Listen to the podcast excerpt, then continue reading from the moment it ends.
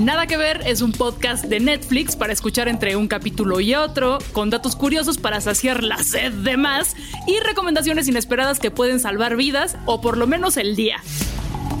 Yo soy Javier Ibarreche y a mí me encanta ver y volver a ver y volver a ver las series animadas para encontrar todos los detallitos que los animadores pusieron como chistes ahí en la esquina de la pantalla. Me fascina. De este lado, Luisa Iglesias, militante absoluta de ver las producciones dos veces. La primera en su idioma original y la segunda doblada al español, porque no hay nada como nuestro doblaje que no. Yo soy Plaqueta y actualmente estoy en una misión por ver todos los contenidos nostálgicos ambientados en los años 90.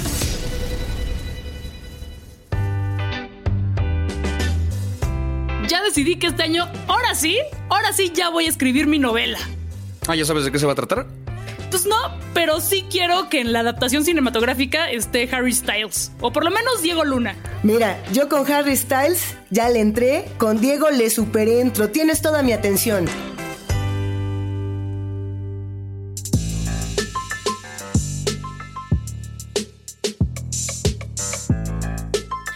Bienvenidos, bienvenidas y bienvenides a este nuevo episodio de Nada que Ver, en el que vamos a hablar de un tema que personalmente me parece muy fascinante y es como algo que nace en un rincón de internet se puede volver un fenómeno global hasta terminar en Netflix.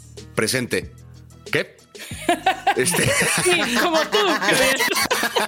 no, sí es, o sea, la verdad es que este, este proceso de cómo el Internet convierte algo en algo más grande de lo que era, sí es una absoluta locura y se los está diciendo una persona que pues ahora sí que de haber subido un video en TikTok, de repente empezó a chambear tal cual con Netflix. O sea, yo hace un año, de cuando estábamos grabando este episodio, yo hace un año seguía dando clases a secundaria en una escuela, yo seguía viviendo con mis papás y seguía esperando como de, bueno, a ver si tres personas van a mi show de stand-up, estaría padre ahora que abran los escenarios. Y de repente subo un video en TikTok que se viraliza y otro y otro y otro y Netflix me empezó a poner atención y pues se me aquí, ahora trabajando con el podcast de Nada que Ver, mi tarea ahora es ver la tele y hablar de series aquí y hablar de la casa de papel y de otras cosas que hemos discutido muy bonitas en este programa. Eh, y quiero aprovechar, digo, perdón que mete esto, pero quiero meter aquí un pequeño anuncio, que es también una de las cosas para las que me llamó Netflix, también fue este proyecto de 6 grados, que no sé si gente que está escuchando esto ya lo ha visto, pero es un ejercicio donde conectamos un título de Netflix con otros seis títulos de la plataforma, conexiones que parece que ni al caso, pero que de verdad tienen mucho, mucho sentido. O sea, de qué fue, de Cobra Kai llegamos a Control Z en algún momento, de Emily in Paris llegamos al baile de los 41 conexiones hay. O sea, se pone rara la cosa, pero vale la pena. Pero de nuevo, todo esto consecuencia de unos videitos que empecé a hacer en internet y que se vuelven virales y que son historias similares a las que estamos discutiendo el día de hoy, porque justamente son estos fenómenos de internet que justamente porque se vuelven fenómenos de internet se convierten en algo mucho más grande de lo que alguien de lo que alguien esperaría. Bendito internet, de verdad, qué gozadera. ¿eh? Yo nací en la época correcta porque yo sin TikTok no tendría trabajo. Así me cae de madre. Y quédense hasta el final de este episodio porque eh, al final tenemos una entrevista con Annie Cabello, la protagonista de la película Anónima, eh, que ya les presentaré en un momento, pero quédense que la entrevista se puso re buena. Oye, y pensando justamente en estas historias que, que nacen en Internet, y más allá de si esas mismas historias son eh, geniales o si no lo son, o si las tramas funcionan en películas o en series, para mí este tema como fenómeno social es fascinante, es chidísimo poder platicar de estas cosas en un espacio como este. Además, se me hace como doble, doble reto y doble chidez. Y, todo esto viene a cuento porque yo recuerdo mucho las mesas de periodistas donde nos sentábamos a hablar acerca de estas historias. Y si, por ejemplo, la autopublicación en distintos blogs o en distintos espacios era solo una moda, una, una modilla que iba a pasar o si se iba a volver el verdadero fenómeno de la información, cómo compartimos, sino a través de la autopublicación y de encontrarnos en esas personas que nos muestran en uno a uno cómo se cuentan las historias. A ver, nos estamos refiriendo, por supuesto, a historias como A través de mi ventana, que se estrenó hace unos días y que está basada en la novela escrita por la venezolana Ariana Godoy. Esta que empezó además como una historia en Wattpad, que es la plataforma eh, online donde se leen estas historias, donde se autopublican y Recordemos que Ariana Godoy fue galardonada con este premio Watty en 2016, que es, hagan de cuenta, como el reconocimiento más perrísimo de esta plataforma. Y al día de hoy, o sea, morra tiene casi 320 millones de lecturas y más de 17 millones de votos. O sea, es de no creerse justo este, este movimiento viral y este contar las historias. Ella se convirtió en un fenómeno entre la comunidad de habla hispana, eh, que además, bueno, pues se puede comparar, por ejemplo, con aspectos de 50 sombras de Grey. O también como Soltera Codiciada, que nació siendo un blog, un blog de una chava peruana. Y esto conecta totalmente conmigo porque mi TikTok fueron los blogs. Yo en mis tiempos se blogueaba porque fue la primera vez que teníamos una herramienta sencilla, accesible para todas las personas. No, no tenías que saber HTML ni saber programar para autopublicarte. Eh, y, en esa generación de los 2000 creo que muchas personas lo que pasó fue que descubrimos que podíamos escribir, desarrollamos nuestros talentos o nuestros estilos personales, que en la escuela, siendo tan cuadrado el, el, programa educativo de las carreras que estudiábamos, pues no, no nos lo permitía. Y empezar a crear comunidades, todas pixeleadas, todas con un internet lentísimo, pero se creaban comunidades. Y yo creo que nunca nos imaginamos que alguno de estos productos o algunos de estos contenidos que escribíamos podía llegar a una plataforma con más de 200 millones de suscriptores. ¡Ay, güey! Empecemos entonces con esta película que se llama Soltera Codiciada, que esta es una película que está basada en el blog de María José Osorio, que es guionista de la película, donde básicamente vemos la historia de una mujer que... Eh, eh, tiene, una, tiene una relación de hace muchos años con su pareja y cuando su pareja se va a ir a hacer una maestría a otro país, se va a ir a España a hacer una maestría, ella vive en Perú, eh, decide cortar, eh, terminar la relación porque no quiere intentarlo a distancia. Ella está con el corazón roto, está despechada y entonces empieza a escribir un blog acerca de lo que implica haber tronado con alguien, estar en una, eh, estar como en la etapa de duelo de una relación y el blog se vuelve absolutamente viral, se vuelve súper exitoso y la gente ya espera los consejos de soltera codiciada ante cómo lidiar con sus propias relaciones. Esto es lo que vemos en la película, esta es la historia que cuenta, la historia de cómo se vuelve exitoso el blog. ¿Qué les pareció? Soltera codiciada. Bueno, de entrada a mí me gustaría comentar que es un homenaje de una u otra manera a Sex and the City, clarísimo. inclusive cuando está jugando con cómo le va a poner eh, a su blog, aparece ese guiño. A mí me encanta que el pretexto de, esta historia a través del Internet no sea nada más el se conocen para enamorarse, sino también eh, cómo se viven las rupturas amorosas a través de las redes sociodigitales, que no hay mayor pesadilla que esa, ¿no? Y creo que eh, ahora que nos encontramos en tiempos pandémicos de encierro, de COVID, de lo que quieras, pensar en el ex, en la ex y estar revisando una y otra vez estos perfiles o que el propio algoritmo nos esté mandando estas señales, pues se ha vuelto todo un tema, ¿no? E inclusive se ha hablado tanto de la ayuda psicológica que necesitan las más y los más jóvenes por ello.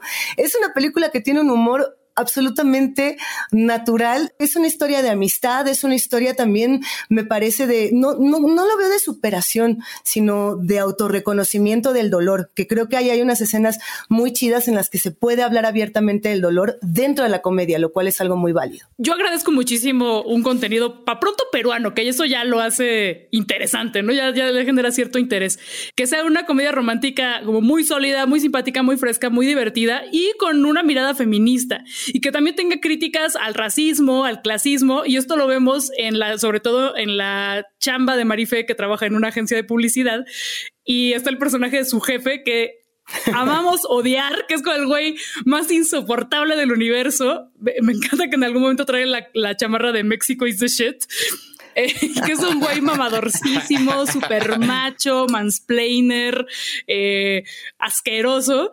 Eh, de hecho, hay una escena en la que ella lo, manda a la verga que es fabulosa. Parece como un, así como, la, escena más empoderante de la película. No sé, es muy, muy, muy divertida. Sí la agradezco mucho. Tiene varias cosas interesantes esta, esta película. Eh, para empezar, el hecho de que, a pesar de que es una película peruana, el humor y en general la situación la hacen bastante universal. Creo que eso le ayudó a la película como a tener eh, el alcance que pudo tener, porque no se siente como algo muy local. Uno entiende las referencias, uno entiende los chistes eh, locales, por así decirlo. Eso creo que le benefició bastante. Otra cosa interesante es que, siguiendo esta estructura de la comedia romántica, donde los dos protagonistas, que suelen ser los intereses románticos, se pelean, para eventualmente reconciliarse. Acá pasa exactamente lo mismo, pero con la amiga. Eso es bien interesante porque es una comedia romántica, pero que eh, le pone mucho más peso a la parte de la amistad que hay entre la protagonista y su mejor amiga que a la protagonista con respecto al ex. Y hablando del ex, ese es otro recurso también curioso que hace esta, que usa esta película, que es que en lugar de manifestar a través de flashbacks el cómo fue su relación, se le aparece a esta mujer literal el fantasma de su ex sea, como una proyección de su cerebro que le empieza a hablar y como, ah, vas a ver Game of Thrones sin mí. Ah, supongo que entonces ya es traición. O sea, pero aparece como a manera de culpa, a manera de fantasma que le está como, como atormentando. Creo que tiene esos detalles que está. Eh, que está interesante. No es una historia particularmente innovadora, creo yo, porque creo que ya hemos visto muchas veces esta dinámica de se rompe una relación y a partir de esa ruptura como que trasciende y hace un producto con ella, en este caso un blog. O sea, es una historia que creo que ya hemos visto varias veces, pero es una historia que de un modo u otro sigue funcionando, porque es una situación bastante, eh, eh, bastante cercana, digamos. A mí no hubo una cosa, este, ahorita me acordé, ahorita que lo decías, Plaqueta, con respecto a cuando, cuando ella enfrenta al jefe. Eh, me acordé mucho de una serie de Malena Pichot, eh, que la hablamos en algún momento, esta comediante eh, argentina que es fantástica, que tiene una serie donde justo su personaje se dedica también a la publicidad y trabaja en un medio donde la publicidad misma es súper, o sea, como que es misógina y racista y demás.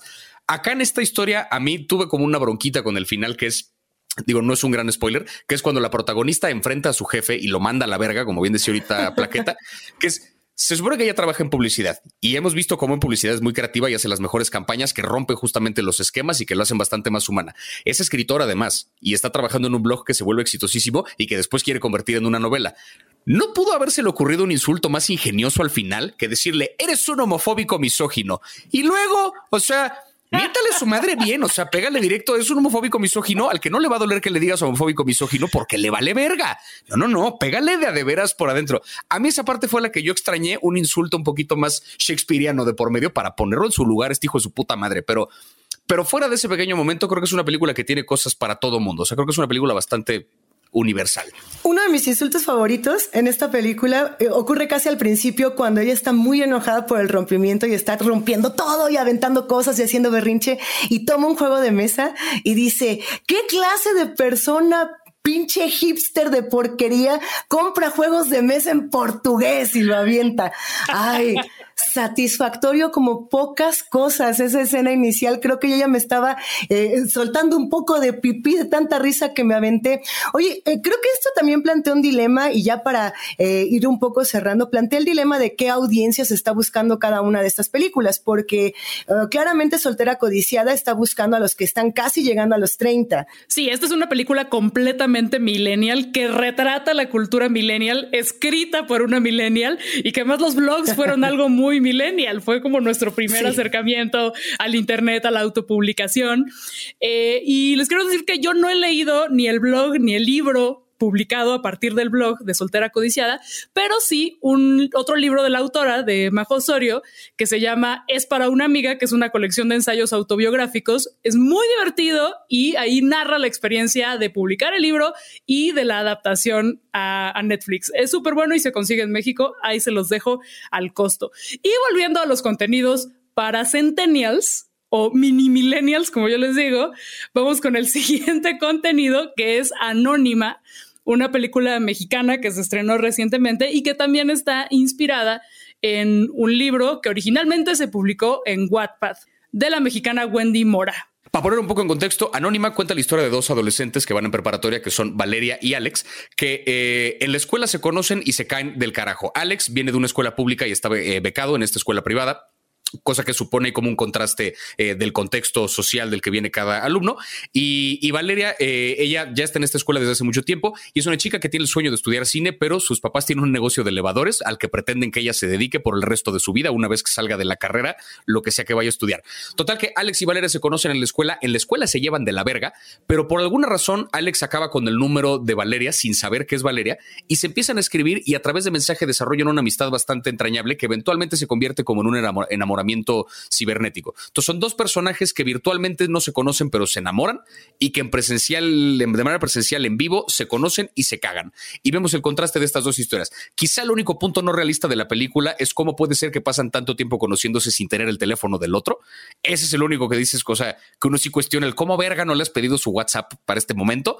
Pero fuera de ese pequeño detalle, creo que desarrollan estas dos relaciones eh, de manera paralela y de manera bastante congruente. Hay como una dinámica ahí eh, divertida O sea, una historia bastante normal, digamos, pero que funciona, creo yo. No sé cómo la ven. A mí me fascinó, me enloqueció. Tengo que reconocer que quería tener 14 años otra vez en cuanto empecé a ver esta película.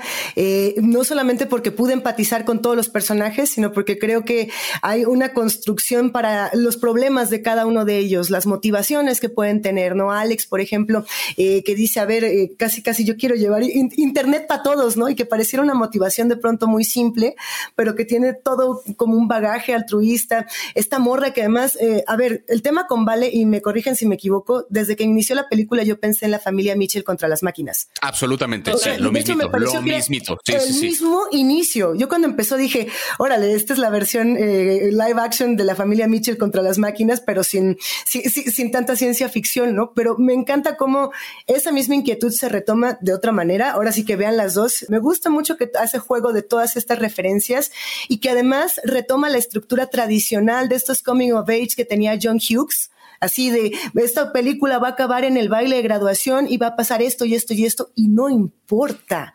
O sea, sabemos en qué va a acabar y queremos ver cómo sucede.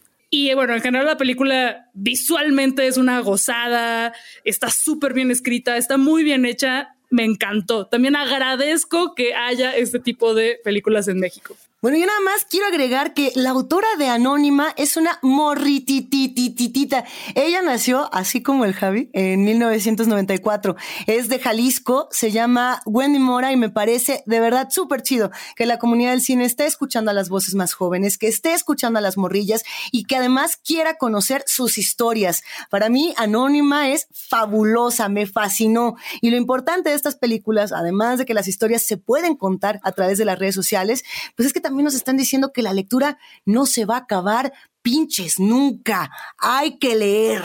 Y hablando de talentos jóvenes, tuve la oportunidad de hablar con Annie Cabello, la protagonista de la película Anónima, que eh, curiosamente fue mi alumna. Yo al principio de este episodio les contaba que hace un año yo seguía dando clases y vivía con mis papás. Pues bueno, en ese mismo momento, hace un año, Annie era todavía un estudiante de último año de preparatoria, era en ese momento mi, mi alumna, eh, le di clase un par de veces. Sí de decir que eh, era raro que yo la viera en clase, muchas veces faltaba porque tenía llamados, porque esta joven actúa desde siempre. Ahora sí que se ve que el cine ha sido lo suyo desde toda la vida. Y bueno, no saben el placer que fue platicar con ella un año después, cuando yo dejé de dar clases y ella dejó de ser alumna. Ella como protagonista de una película de Netflix y yo como host de su podcast. Bueno, o sea, ¿qué les puedo decir? ¿Qué les puedo decir? ¿Qué les puedo decir? Em, esto fue lo que Annie me contó sobre sus pasiones, sobre las redes sociales y obviamente sobre la película Anónima.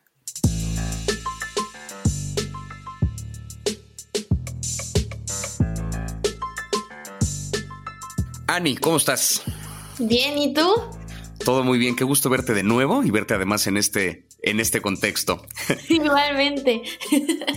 Ahora sí que te quiero preguntar un par de cosas acerca de, Anónima y un poco de tu trabajo en esta película y de los temas que, toca la película. Quisiera empezar con una que creo que es como el tema puntual de la película. Habla mucho sobre lo que le apasiona a los personajes, ¿no? El, personaje que tú interpretas eh, nos plantea desde el principio que le apasiona el cine, tiene muchas ganas de estudiar cine y es como uno de los grandes conflictos que tiene en la película. Te quiero preguntar a ti ahora sí que eh, si tú identificas esa misma pasión, la tienes igual desde que ibas en prepa. Tengo entendido que estudias cine, la, el cine o la actuación y o la actuación, ¿te apasiona desde prepa o tienes algo que te apasione así? Mm, fíjate que la actuación desde súper chiquita, eh, y creo que tú más que nadie lo sabes, durante la prepa yo este, tomaba los talleres de teatro en las tardes. Em, yo actúo desde que tengo cinco años, seis años. Y, entonces, bueno, la pasión de Vale es el cine y la mía es la actuación. Y, sí, me sentí identificada en eso. Somos muy iguales, pero la actuación sí es lo mío desde, desde que tengo memoria.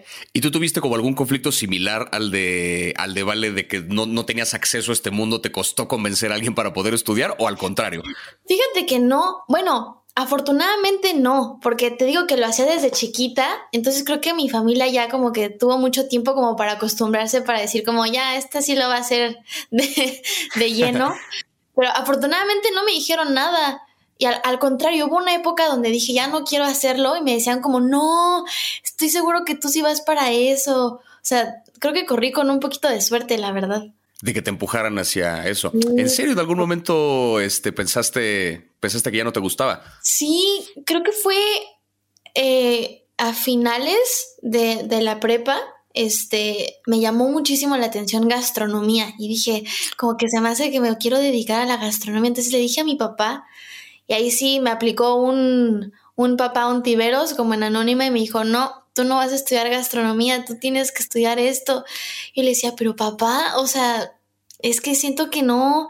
Y ya al final recapacité y, terminé sí estudiando lo que, lo que creí. Como que gastronomía me gusta, pero no era lo, lo mío, ¿sabes? Aquí, sobre, sobre este mismo tema de, la pasión, en tu experiencia en el mundo de la actuación, ¿te apasiona desde siempre o crees que esa pasión se fue construyendo conforme fuiste tú trabajando tu talento en ese medio? Es decir, la pasión como consecuencia del trabajo que estuviste llevando a cabo de tanto tiempo que llevas actuando o estaba ahí desde antes? Creo siempre tuve como esa espinita, ¿sabes? Como de querer saber cómo se sentía. Pero cuando yo empecé, la verdad es que era muy chiquita y aún no tenía como conciencia de muchas cosas.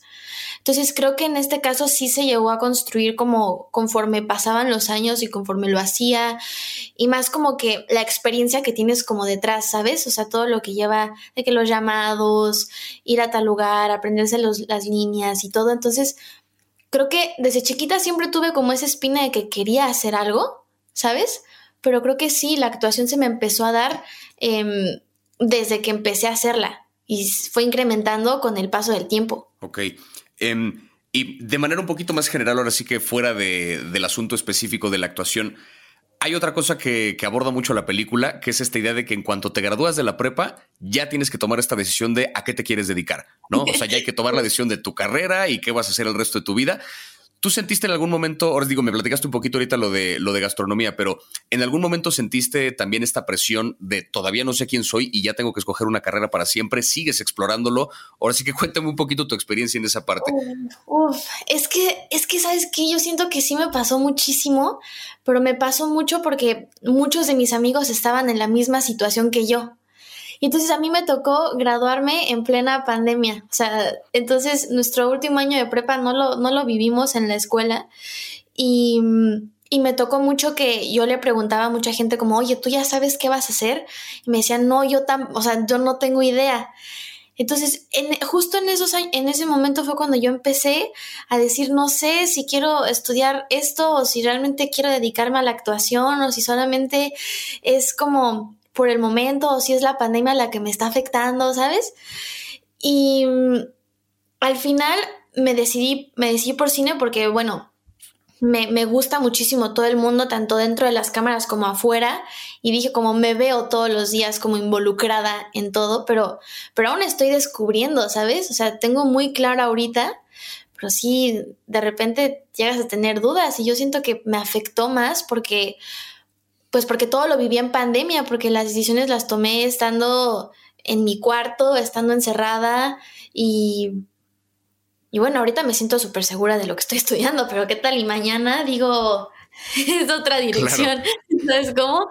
Sí, tocas algo bien importante porque luego hay, hay, mucha gente que se queda con esta idea de es que hay gente a la que le apasiona algo y le apasiona siempre. No, todo mundo siempre duda de de si el rumbo que está tomando es el correcto, ¿no? Desde adentro es muy diferente a lo que la gente ve de fuera, que es, ah, ella seguro sabe que quiere esto desde siempre y sabe que lo va a querer para toda, para toda la vida. Y ahorita dijiste algo que sí es cierto, no lo, no, lo había como realmente contemplado, que es este último año que tuviste tú de prepa, que curiosamente fue el último año que yo di clases a tu generación, justamente, eh, antes de saber que Ani fue mi alumna en algún momento en la escuela, ya nos conocíamos desde antes. Eh, ese último año, pues nos tocó vivirlo en, en pandemia. ¿Cómo fue tener ese último año de prepa en una ficción? Porque ahora sí que ese año presencial, pues lo tuviste un poquito en la película. No sé qué tanto, qué tanto compensó esa experiencia, lo que no tuviste en la realidad. Fíjate que lo, comenté mucho con, con, el cast de Anónima e incluso con la directora, porque le decía que hasta ese momento, cuando estábamos grabando, yo no sabía que iba a tener una graduación presencial. O sea, yo estaba en el entendido de que me iban a dar mi diploma en línea y, y gracias, y se acabó. Entonces, em, me acuerdo que lo que más como que me compensó fue que en Anónima yo tuve mi graduación. O sea, fue como em, el vestido y todo me dijeron como tú haz de cuenta que hoy es, tu día. O sea, Vale y Ani se van a graduar en el mismo momento. Entonces sí me acuerdo que, que ese día me decían las maquillistas, te vamos a maquillar como si fuera para tu graduación. Y mm, creo que eso fue lo que se me hizo más bonito, ¿sabes? Creo que al final sí terminé teniendo una, pero no fue lo mismo, porque em, en Anónima me encantó porque, porque fue como, como a mí me hubiera gustado tenerla, ¿sabes? O sea, eh, estaba decorado precioso, la gente estaba ahí como que bien alegre, eh, no estaba este tema de las mascarillas porque pues con Anónima teníamos como todas las medidas de seguridad y todo. Y, y nada, me gustó muchísimo y siento que eso fue como con lo que me quedo, ¿sabes? También en el, en el partido, muchas cosas se parecían mucho a mi escuela, de las actividades que hacían en Anónima. Entonces creo que em, el cierre, que fue justo la última escena que se grabó, sí lo sentí como, como un poquito especial, ¿sabes? Porque también me sentí yo graduándome. Qué chido, como ese cierre que no, que no existió en la, en la realidad. Sobre eso, eh, ¿qué tanto de tu, de tu experiencia en prepa en general, sí que tanto los años de pandemia como los años no de pandemia, qué tanto de eso hay en la película, tanto en tu caso como en lo de tus compañeros de, de escena? Pues fíjate que en muchas cosas se parecían a, a, mi escuela. El hecho de, por ejemplo, que podíamos ir vestidos de ropa de calle, este, eso lo, tengo yo, que eso, a eso iba yo a la escuela. El tema, en mi, bueno, es que en mi escuela no había detención.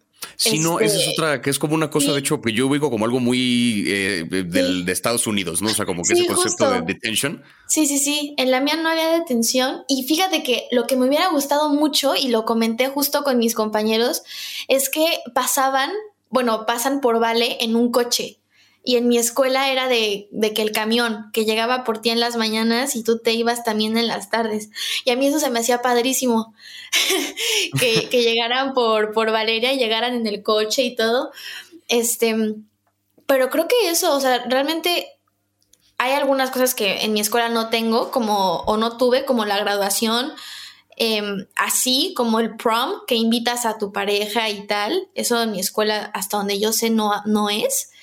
Em, también el hecho de que vas en coche en Anónima y pues en mi escuela no.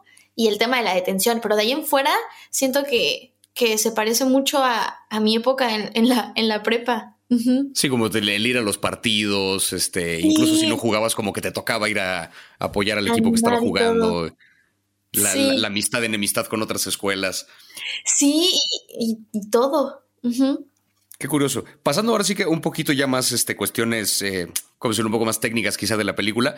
Eh, ahora sí que en la película pues estamos viendo la historia de estos dos personajes, ¿no? Que por un lado tienen una relación de manera presencial y otra relación completamente diferente a través de los mensajes porque no saben que son el uno del otro.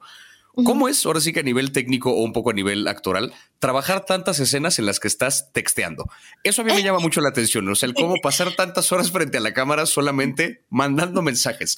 Como actor, ¿qué es eso? ¿Qué implica? A mí me daba mucha risa porque...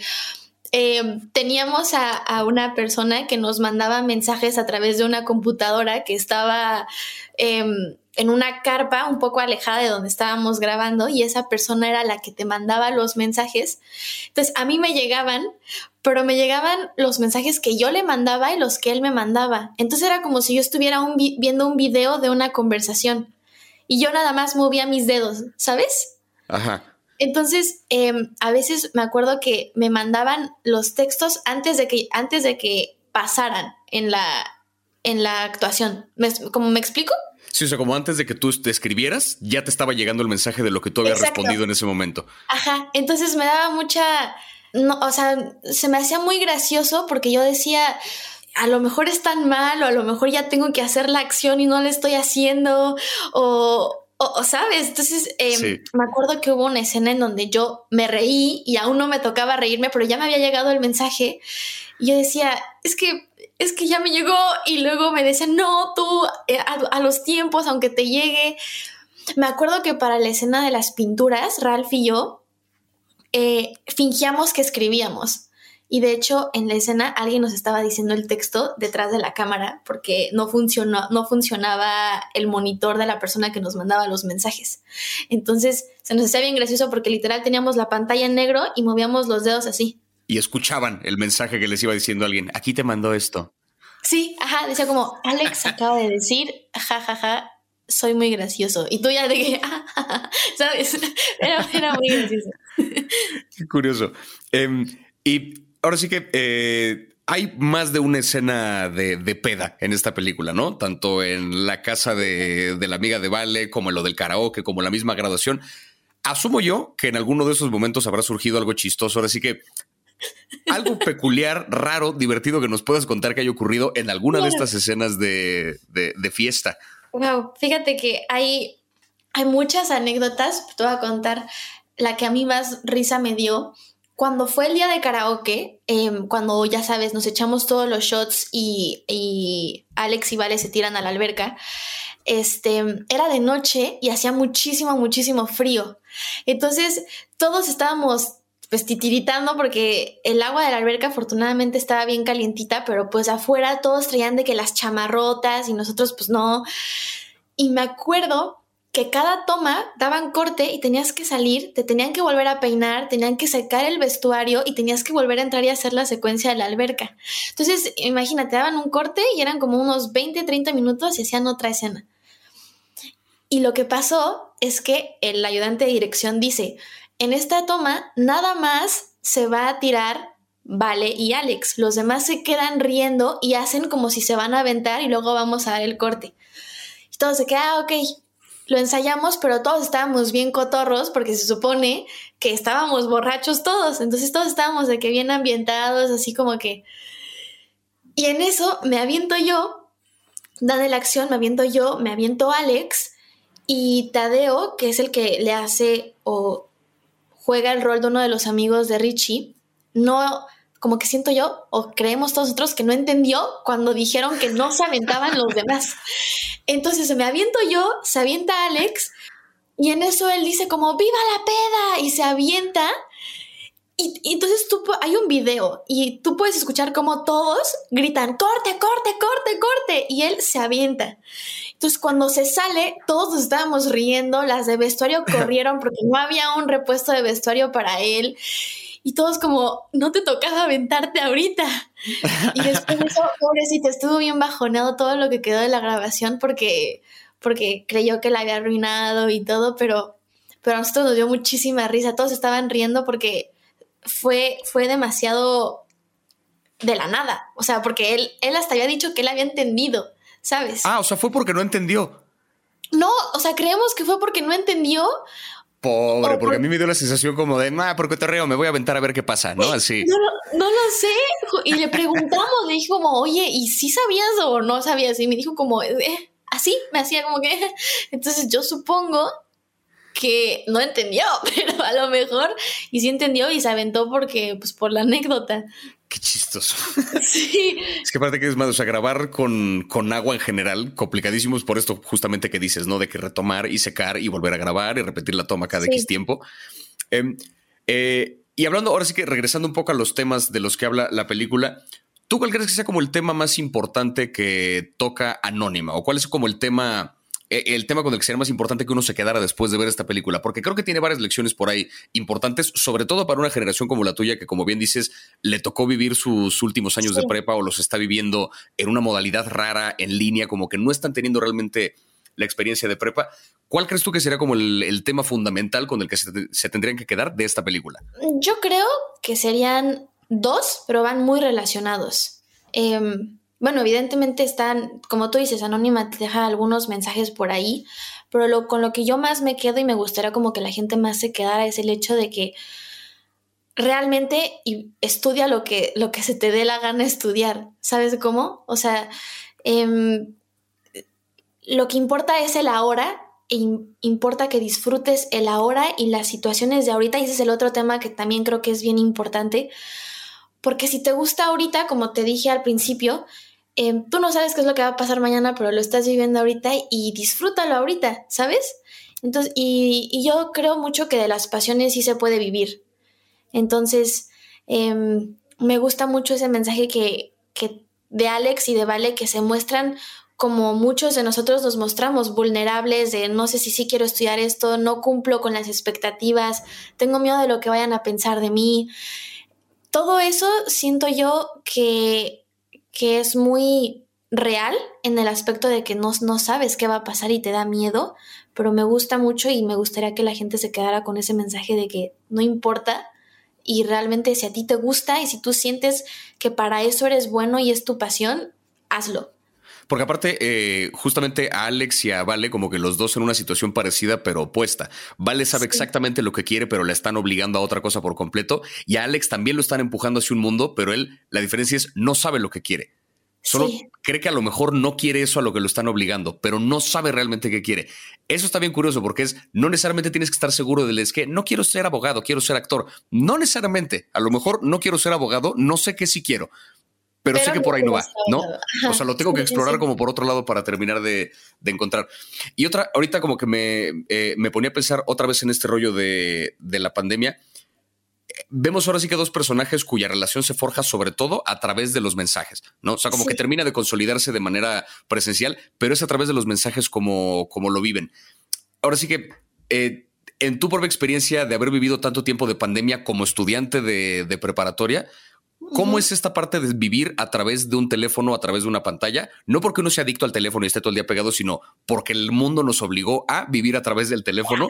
¿Cómo es eso en la vida real? O sea, viéndolo desde alguien que estudió la prepa así. Fíjate que en un principio me gustaba mucho, porque yo decía, ay, aquí tengo de que las tareas, aquí cualquier cosa yo escribo, ¿sabes? Y con el tiempo empecé a extrañar muchísimo la interacción humana, ¿sabes? Así como, por ejemplo, de que no hiciste una tarea, la haces ahorita, ¿sabes? En cambio, con el teléfono lo tienes todo a la mano, lo tienes todo tan ahí y siento que te aísla muchísimo del mundo, de, lo que pasa. Yo personalmente, eh, durante la pandemia me quedé muy encerrada en las redes sociales, o sea, yo me perdí en este mundo y hubo un punto en donde yo extrañaba muchísimo a mis amigos, extrañaba muchísimo em, hablar con ellos, pero a la vez se me hacía muchísimo más fácil hablar a través de mi teléfono, porque siento que, que cuando es más fácil hablar por mensajes que hablar por persona, porque siento que, que cuando hablas por, por mensaje con alguien no tienes como esta barrera o un mini filtro que te pones cuando hablas con alguien en persona, ¿sabes? Siento que por mensajes lo escribes y, y ya, ¿sabes? Entonces creo que eh, durante la pandemia le agarré un amor-odio a mi teléfono porque por un lado me permitía hablar y expresarme sin miedo, ¿sabes? Y hacer las cosas y todo. Y por otro lado me hacía extrañar muchísimo la interacción humana. Yo extrañaba mucho a mis amigos, eh, en las clases también. Y eso que siempre cuando estás en el salón dices como, ay, ya no quiero. Yo odiaba las clases en línea y por dos. Y nada, sí, siento, siento que eso es, eso es lo máximo. Qué curioso, porque sí es cierto, o sea, como que el justamente el anonimato, un poco de ahí el título de la película, que te da el interactuar a través de un teléfono, te da también la libertad de decir cualquier cosa que no dirías en persona, porque qué miedo decirle eso a una persona. ¿No? O sea, justamente por eso es que la relación de Alex y Vale crece tanto a través del teléfono antes de que crezca en persona, porque en persona no se atreven a, un montón. Sí, y además siento que crece más porque, por ejemplo, en persona, cuando conoces a alguien, siempre te quedas como encerrado en las típicas preguntas de cuál es tu color favorito y cuál es tu mascota preferida, ¿sabes? Y en cambio, em, en Anónima hay una frase que, Vale eh, le dice a Alex que seamos anónimos para conocernos de verdad. Y esa frase a mí me gusta mucho porque por mensaje ellos hablan, pero no hablan de lo típico de, ay, ¿cuál es tu comida favorita? Y, ¿sabes? Hablan de, de, sus temas, de sus miedos, em, de sus inseguridades, de cosas que si tú le dices a una persona en persona la segunda, tercera vez que la conoces, te dicen como, eres bien intenso, ¿sabes? Entonces, siento que eso se me hace más, como que lo más bonito, más tierno de la parte de la relación de ellos dos y nada, siento que sin el teléfono no hubiera, no hubiera pasado. Claro, esa es la otra. O sea, como que al mismo tiempo que es una herramienta que te puede aislar, es una herramienta que puede habilitar que inicie esa conversación que eventualmente puede llegar a algo más complejo en persona, pero que de principio tiene que pasar por ese momento anónimo peculiar, ¿no? Como para poder empezar a, gestarse. Sí, sí, sí.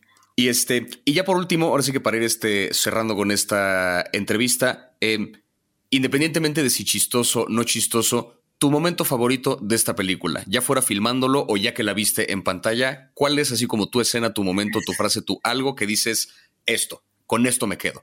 Eh, híjole. Yo sé que está complicado porque hay bastante, pero... Sí. Em, yo creo que grabándolo, mi escena favorita fue la, la, la, escena donde están todos en el, en el antro que, que, Vale y Alex se toman la piña colada porque ese día la pasamos muy bien todos y estábamos cotorreando en los cortes y habían eh, muchos extras. Entonces, en la, de hecho, en la, en la película se puede ver que se están besuqueando unos ahí. Y me acuerdo que Ralph y yo decimos como, órale, sí se lo están tomando bien, en serio, me están en la fiesta. Entonces, eh, estábamos, ese día yo me divertí muchísimo y, y ya vista eh, me gusta mucho la parte donde están Vale y Alex afuera de la, de la cineteca y Vale está diciéndole a Alex su por qué, de por qué estudia cine. Me gusta porque siento que es un momento bien íntimo de ellos dos y a la vez es tan íntimo y tan público porque se cuentan algo, bueno, al menos Vale le está contando su porqué de su niñez, algo que no le había dicho a nadie y están en un lugar donde cualquiera puede pasar y puede interrumpir y todo y al final el momento es de ellos, ¿sabes? Y, y siento que ahí se descubre mucho de la personalidad de los dos, tanto de Vale como de Alex. Y, y siento que nos vemos bien bonitos ahí también. No sé, me sí gusta. sí. creo que, o sea, ahora sí que no creo que exista una respuesta correcta a esto que te acabo de preguntar, pero creo que latinaste un momento bien bonito porque justo en esa escena creo que es un poco donde se dibuja la transición de esta relación mágica que tenían de manera anónima en el teléfono a la relación que eventualmente se construye en presencia entre los dos. Como que esa es justo la línea que divide y es quizá la línea más difícil de, de atravesar. Sí, porque es cuando te digo que rompen su pena, porque antes nada más hablaban de que, ah, pues vamos al cine y ah, pues, ¿cómo está? ¿Sabes? ¿Cómo está Lina? ¿Cómo está Regina? Y aquí es cuando ya empiezan a hablar como anónimo y anónima. Y aquí es cuando empieza el dilema de que a quién quiero, ¿sabes? Sí. sí. Pues bueno, Ani, un placer esta conversación. Gracias por haber, eh, por haber venido de invitada al programa de Nada que Ver y felicidades de verdad por tu trabajo de Anónima. Eh, disfruté muchísimo la película. Me da muchísimo gusto verte, después de haberte dado clases en la prepa, verte triunfando en el cine. Muchas gracias, igualmente. Y bueno, hasta aquí llegamos con este episodio de Nada que Ver. No olviden pasar por nuestras cuentas de Instagram para dejarnos sus recomendaciones. Y recuerden que este episodio, todos los anteriores y todos los que están por venir se pueden encontrar en Spotify, Apple Podcasts o cualquier app de podcast que a ustedes les guste. Nosotras, nosotros somos Plaqueta, Javier y Luisa y esto fue Nada que Ver, su app de ligue favorita de Netflix, producida por supuesto por el equipo de Posta. Gracias por escucharnos.